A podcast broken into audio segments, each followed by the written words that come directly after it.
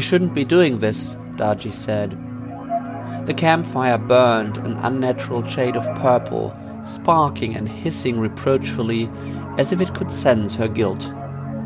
Tendrils of flame reached out like grasping hands that transformed into flickering faces that, months later, still made Darji's stomach twist with shame. She looked away. But the dead were seared into the back of her eyelids, their mouths still open in shock at her betrayal. Their whispers echoed in her mind, the same way they echoed every night in her dreams. Murderer, they said. Ingrid. Whore. Fear squeezed her chest. Riga, I don't think.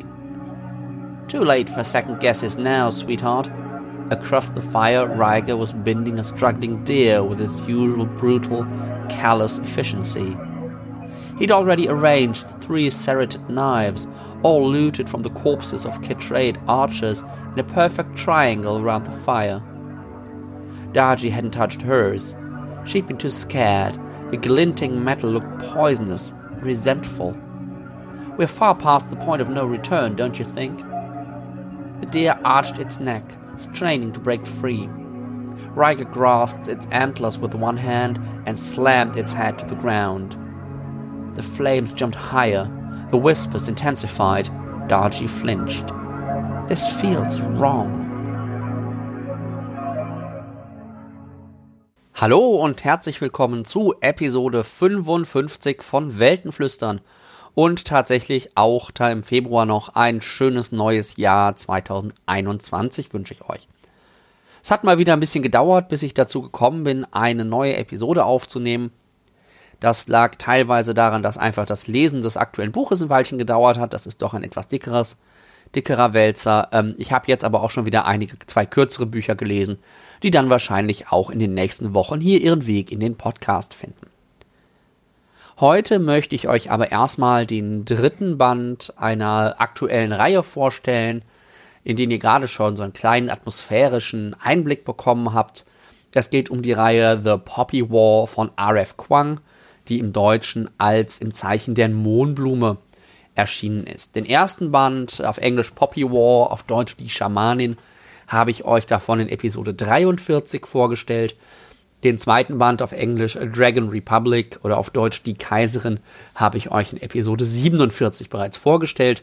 Der dritte Band, den ich jetzt gelesen habe, heißt uh, The Burning God und ist auf Deutsch tatsächlich noch nicht offiziell angekündigt. Ich hoffe ja sehr, dass äh, Blain Vallée da tatsächlich diesen Band auch noch rausbringt, weil ohne diesen dritten Band kann man diese Trilogie auch eigentlich gleich in die Tonne kloppen. Ähm, nicht, dass die ersten beiden Bücher schlecht gewesen wären, aber für den Abschluss und für den kompletten Bogen braucht es diesen dritten Band einfach unbedingt. Ja, wie gesagt, ich habe euch die Bücher schon vorgestellt. Das heißt, äh, wie immer, hier eine Spoilerwarnung für die ersten beiden Bücher. Ich tue mein Bestes, jetzt nicht irgendwelche Details ähm, zu verraten, aber so größere Handlungswendungen oder historische Ereignisse, die stattfinden in den Büchern, lässt sich einfach nicht vermeiden, die zumindest anzudeuten oder abstrakt anzusprechen. Also wenn ihr euch komplett äh, unbeleckt auf die Reise machen wollt, die RF Quang euch anbietet, dann hört besser in diese Episode nicht rein, hört vielleicht in die Episode äh, 43 rein oder fangt einfach an, die Bücher zu lesen. So viel als Spoiler vorweg, sie lohnen sich und der dritte Band macht auch einen großartigen und definitiv befriedigenden Abschluss für diese Reihe. Also da auf der Seite ähm, habt keine Scheu, um mit der Reihe anzufangen, wenn ihr Interesse daran habt. Vielleicht noch zwei, drei Worte zu RF Kwang. Das habe ich natürlich in den, erst, äh, in den vorherigen Episoden zu der Reihe auch schon gesagt. Die Gute ist eine chinesisch-amerikanische Autorin und sage und schreibe erst 24 Jahre alt und hat irgendwie schon diese drei dicken Wälzer produziert, die auch noch wirklich richtig, richtig, richtig gut sind. Ja, nebenbei hat sie studiert und arbeitet aktuell an ihrem PhD in ostasiatischen Sprachen und Literatur. Also ist da eher so kulturwissenschaftlich unterwegs. Ähm, ihre Bücher haben einen etwas anderen Schwerpunkt, aber ich vermute mal, das wird so ein bisschen der, die Schnittstelle ihrer, ihrer Interessen sein. The Burning God schließt mehr oder weniger unmittelbar mit einem kleinen Zeitsprung an die Ereignisse in Dragon Republic an. Deswegen, ne, wie gesagt, nochmal die Spoilerwarnung, gerade auch, weil jetzt eben Themen und Akteure extrem relevant sind, die im Laufe des zweiten Bandes erst eingeführt wurden bzw. aufgekommen sind. ich bleibe wie immer an diesen Stellen so vage wie möglich, versuche das so ein bisschen in abstrakt darzufassen. Ähm, dann den Ausschnitt, den ihr gerade gehört habt, das war auch kein Spoiler, einfach weil das eine Rückblende war. Das kam aus dem Prolog. Und dieser Prolog bietet einen wichtigen Einblick in die Hintergründe der Welt, äh, wie das oft so ist, wird aber tatsächlich dann erst gegen Ende des Romans deutlich, was diese Szene, die man da am Anfang beobachtet, denn tatsächlich bedeutet.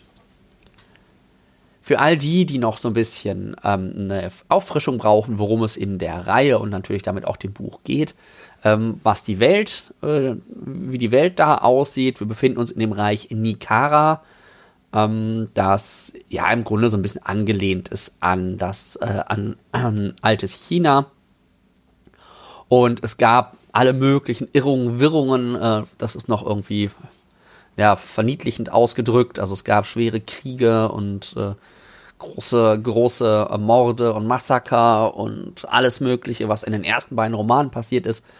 Und das möchte ich euch jetzt, wie gesagt, nicht spoilern. Und im dritten Band, ähm, vielleicht ganz abstrakt, hat sich ein lokaler Fürst zum Kaiser des gesamten Reiches ernannt. Und er herrscht über das gesamte Reich mit der Hilfe der Hesperianer. Die Hesperianer, das ist ein fremdes und technologisch weit überlegenes Volk, in der thematischen Anlage von R.F. Kwang entspricht das so ein bisschen dem imperialen kolonialistischen Westen. Ähm, gleichzeitig äh, mit dieser Herrschaft der Hesperianer oder diesem lokalen Fürsten mit Hilfe des, der Hesperianer gibt es in dem Reich auch noch die Überreste der Invasion der Mugen. Äh, die Mugen, das entspricht so ein bisschen dem historischen Japan. Ähm, und diese Armeereste sind im Grunde gestrandet auf Nikara. Wieso, weshalb, warum? Ähm, darauf will ich jetzt nicht genauer eingehen. Es ist halt nicht möglich, dass da irgendwie ein formaler Frieden stattfindet oder dass die sich systematisch zurückziehen aus guten Gründen. Und diese Truppen haben eben auch den Kontakt zur Heimat verloren und sind auf sich gestellt. Und entsprechend so ein, ja, so ein wildes, so ein Rogue Element, würde man auf Englisch sagen, so ein unkontrollierbares, unsteuerbares Element in diesem Zusammenhang. Was auch noch wichtig zu wissen ist, das ist so ein bisschen auch der, ja, der Antreiber der Geschichte, das ist, dass es in, in Nikara eine Art der Magie gibt. Ähm, und zwar ist diese Magie, besteht diese Magie darin, dass bestimmte SchamanInnen Kontakt zu einem, zu jeweils einem Gott aus einem Pantheon von Göttern aufnehmen können. Es gibt eine bestimmte Zahl von Göttern. Ich habe leider vergessen, was diese Zahl ist. Es war aber dicke in den zweistelligen. Und äh, SchamanInnen haben halt Kontakt zu diesen Göttern. Und dieses Schamaninnentum ist auch nichts, was man so angeboren bekommt oder so, sondern etwas, was man tatsächlich auch auf eine gewisse Weise lernen kann.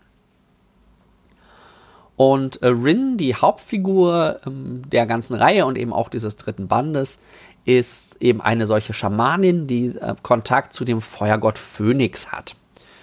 Das Problem mit dieser Magie und mit dem Kontakt zu diesen Göttern ist allerdings, dass die, die einen gewaltigen Preis haben, weil die SchamanInnen immer das Problem haben, dass sie Gefahr laufen, von ihrem Gott überwältigt zu werden. Ähm, also sie müssen immer versuchen, irgendwie ihren eigenen Verstand vor dem Einfluss des Gottes zu schützen und sich nicht von ihm überwältigen zu lassen, weil wenn sie dann ihren Verstand verlieren der Gott sie überwältigt, leiden nicht nur sie darunter, sondern im Zweifel auch die ganze Welt, weil die Macht dieser Götter nicht mehr kontrolliert, nicht mehr kontrollierbar eben ähm, die gesamte Welt im Grunde zerstören könnte oder große Landstriche entvölkern könnte. Also also Sachen, die man dann doch ganz gerne vermeiden würde. Diese Magie ist auch der Anknüpfungspunkt für die Hesperianer.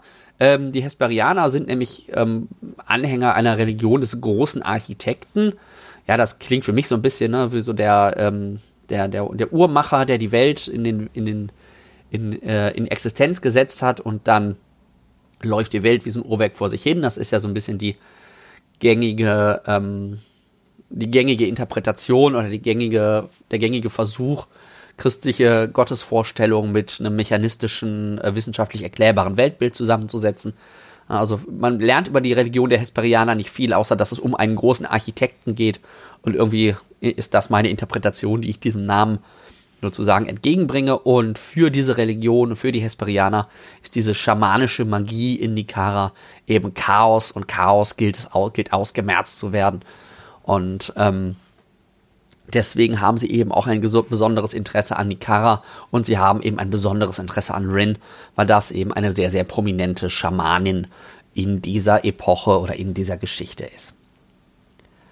So, was passiert jetzt in dem Roman? Auch da wieder nur so, so vage Andeutung, damit ich nicht zu viel aus den ersten Romanen spoilere. Wie gesagt, wir befinden uns äh, nach den Ereignissen des zweiten Bandes und Rin befindet sich im Widerstand gegen die herrschende Republik, also gegen diesen lokalen Fürsten und die Hesperianer. Ähm, sie hat eine kleine Armee im Süden des Landes ähm, und diese Armee will vor allen Dingen im Süden des Landes erstmal von den Mugen befreien, also von diesen ja, ähm, unkontrollierten kleinen Armeetrüppchen, die diverse Städte und Ortschaften besetzt haben. Und ähm, Rin will eben den Süden Nikaras von diesen Truppen befreien und da gibt es eine Widerstandsbewegung, die das tut. Ähm, und Rin ist dabei gegenüber den Mugen extrem brutal und sie tut alles, um die Dörfer zu, in Anführungszeichen, befreien und ihre Rache zu bekommen. Das heißt auch, dass sie, ähm, dass sie teilweise Zivilisten zu Schaden kommen lässt oder Zivilisten umbringt, um damit eben das Ziel zu erreichen, diese Dörfer zu befreien. Und setzt damit, mit diesem Aspekt ist dann auch eines der, äh, der zentralen Themen des Romans gesetzt, nämlich die Rache ähm, an den Unterdrückern oder an denen, die Rin oder auch ihrem Volk ihrer Nation, wie auch immer man es fassen will, Schaden zugefügt haben. Es wird dann aber relativ schnell deutlich, dass der eigentliche Konflikt gar nicht der Konflikt im Süden mit den Mugen ist, sondern dass der eigentliche Konflikt eben der Konflikt mit dem, äh, mit dem selbsternannten Kaiser und den Hesperianern ist, die ihn unterstützen.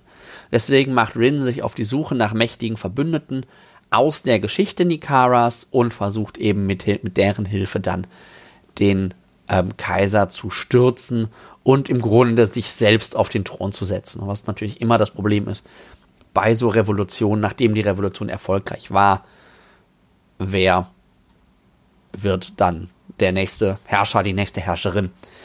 Ähm, genau. Aber ihr merkt schon, thematisch ist da auch wieder eine ganze, ganze Menge angelegt. Für mich ging es in der Reihe im Kern um Krieg und die Schäden und Traumata, die er so hervorbringt. Da sind einige spezifische Aspekte, die gerade in diesem Roman eine wichtige Rolle spielen. Den ersten habe ich gerade schon so ein bisschen angerissen. Das ist die Frage, wie weit bin ich bereit zu gehen, um meine Ziele in einem möglicherweise gerechtfertigten Krieg zu erreichen?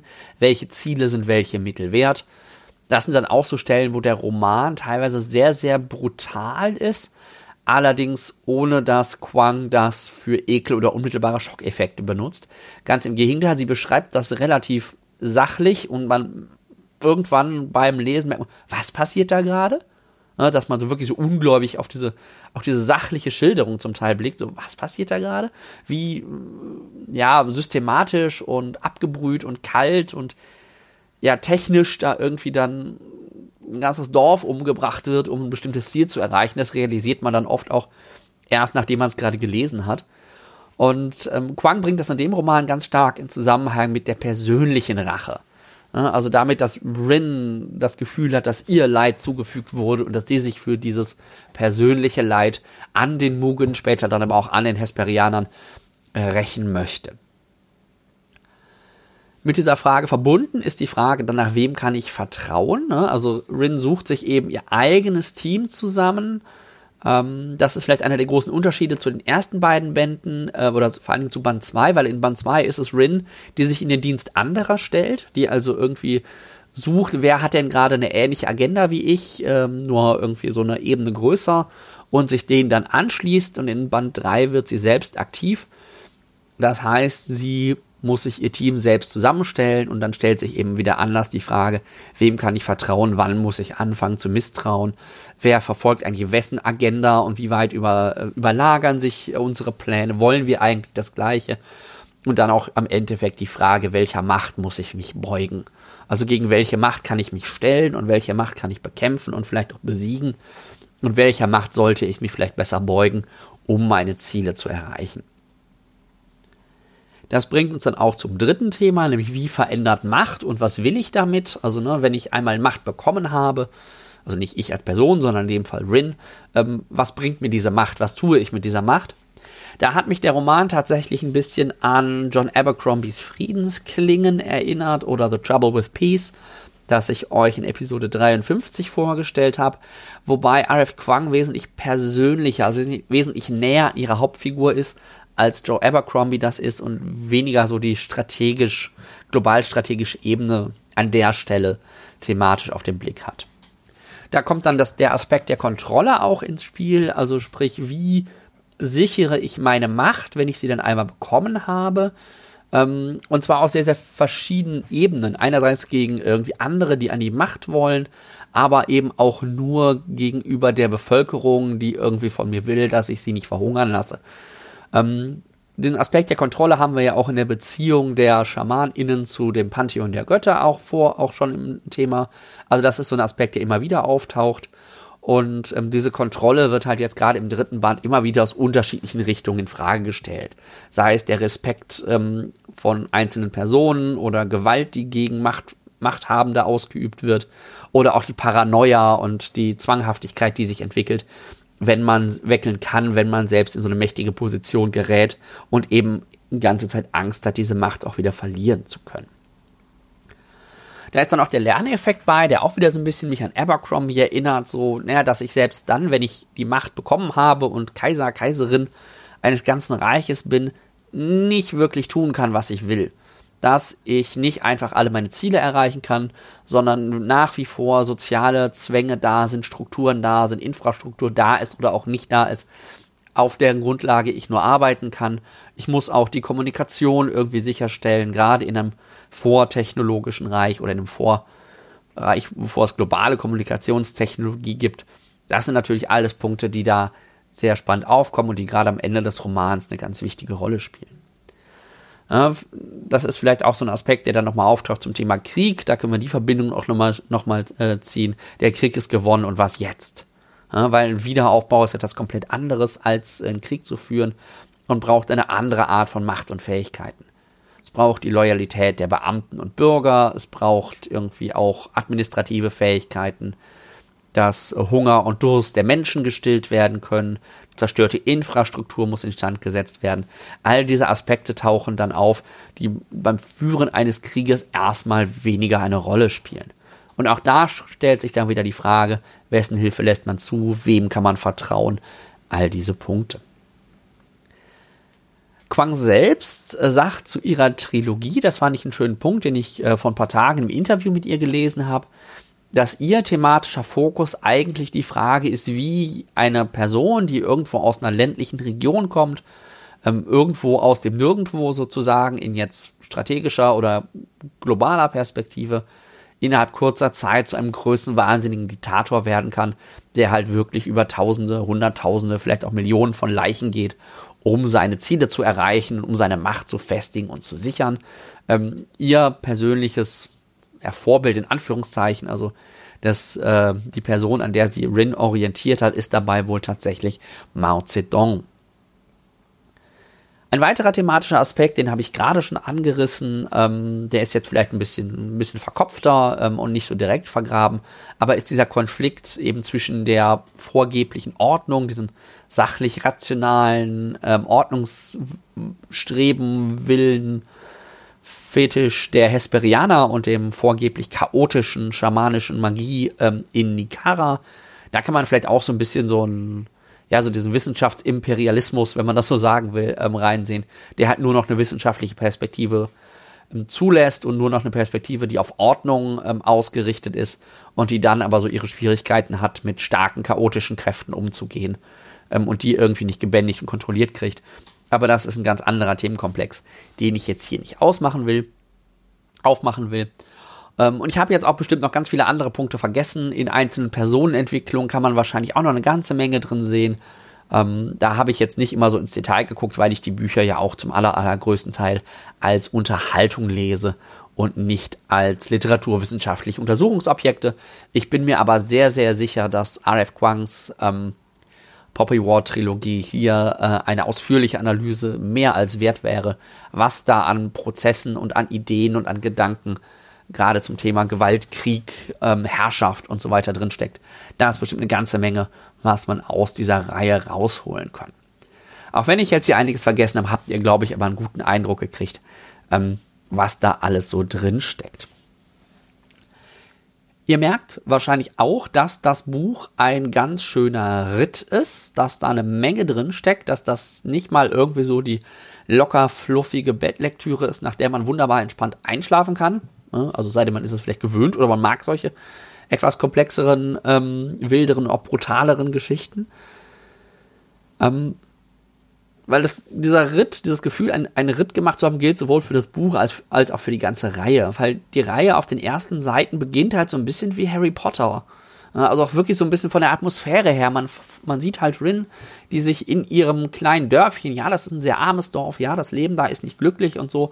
Ähm, aber im ersten Moment wirkt das noch so ein bisschen wie so, ja, pures Setting, um halt zu zeigen, dass Rin sich da irgendwie mit Kraft und mit ihrer eigenen Chutzpe und Fähigkeit und ihrem Selbstvertrauen da rausarbeitet und als Kind aus der Provinz ganz, ganz hart arbeitet und gegen alle Widerstände und gegen alle Prognosen und alle, die ihr irgendwie Steine in den Weg legen, dann totalen Erfolg hat.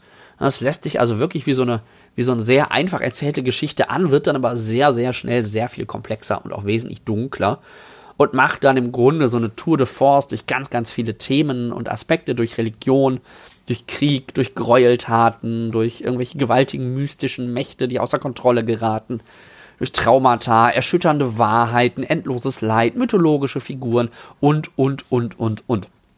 Und ich muss dabei einfach nochmal festhalten, die gute Frau ist 24 Jahre alt äh, und hat auch mittlerweile angekündigt, dass sie weiter schreiben wird und schreibt wohl auch schon an einem neuen Projekt ähm, was irgendwas mit Oxford zu tun haben soll, also der Stadt Oxford oder der Universität Oxford, worauf ich auch schon sehr, sehr gespannt bin. Und ähm, R.F. Kwang wird sicherlich eine Autorin sein, die bei mir auf die äh, kaufe ich quasi, wenn es erscheint, Liste kommt.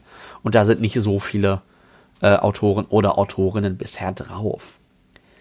Der dritte Band der Reihe ist wahrscheinlich sogar mein Lieblingsband, wenn man das so sagen kann, weil ich die Geschichte wesentlich geradliniger erzählt finde als in den ersten beiden Bänden. Auch das, das Mythische kommt mir weniger verschwurbelt und irgendwie so nicht so ganz nachvollziehbar daher, sondern ist mir wesentlich klarer und wesentlich verständlicher. Ähm, die Geschichte ist wie gesagt, sehr geradlinig, hat aber gleichzeitig Wendungen, die ziemlich überraschend sind, wo man sich denkt, so, das macht sie jetzt nicht wirklich. Und manchmal macht sie es dann doch, und manchmal macht sie es anders, als man denkt, und manchmal macht sie es eben halt nicht. Also es ist sehr, sehr schwer irgendwie zu antizipieren, wo Quang mit ihrer Geschichte hingeht. Äh, das habe ich jetzt vielleicht durch meine Rezension bei euch ein ganz klein bisschen ähm, einfacher gemacht oder euch dazu orientieren, ein bisschen ermöglicht. Aber im Grunde ist das unglaublich gut geschrieben ähm, alles, ja, in dem Buch passt eigentlich so ziemlich alles. Das Einzige, was man vielleicht sagen könnte, dass es manchmal ein ganz klein bisschen lang ist. Äh, das Ding hat, glaube ich, auf Englisch auch irgendwie rund 600 Seiten. Deswegen habe ich eben auch ein bisschen länger gebraucht, es zu lesen. Ähm, aber ich glaube, ich höre jetzt einfach auf mit dem Schwärmen. Lest es einfach selbst. Ähm, ich hoffe, hoffe, hoffe, dass der dritte Band dann bei Blanc Vallée auch noch auf Deutsch erscheint. Ich habe mal bei Twitter angefragt, aber noch keine Antwort zu bekommen. bekommen. Naja, aber ehrlich gesagt, da der Roman auch in der deutschen Community gefühlt nicht so wirklich wahrgenommen wird, ähm, ja, würde es mich nicht überraschen, wenn der tatsächlich nicht erscheinen würde. Aber das ist dann auch wieder ein anderes Thema und der Grund, warum ich meine Romane mittlerweile fast nur noch auf Englisch lese. Genau, also auf jeden Fall äh, R.F. Kwang, ähm, The Burning God, liefert einen fulminanten Abschluss einer großartigen Trilogie. Die Poppy War-Reihe ist vielleicht die beste Fantasy-Geschichte über Krieg, Gewalt und die Traumata und das Leid, die damit verbunden sind, überhaupt und liest sich absolut politisch, thematisch aktuell, wie ein Gegenwartsroman es nicht besser tun könnte.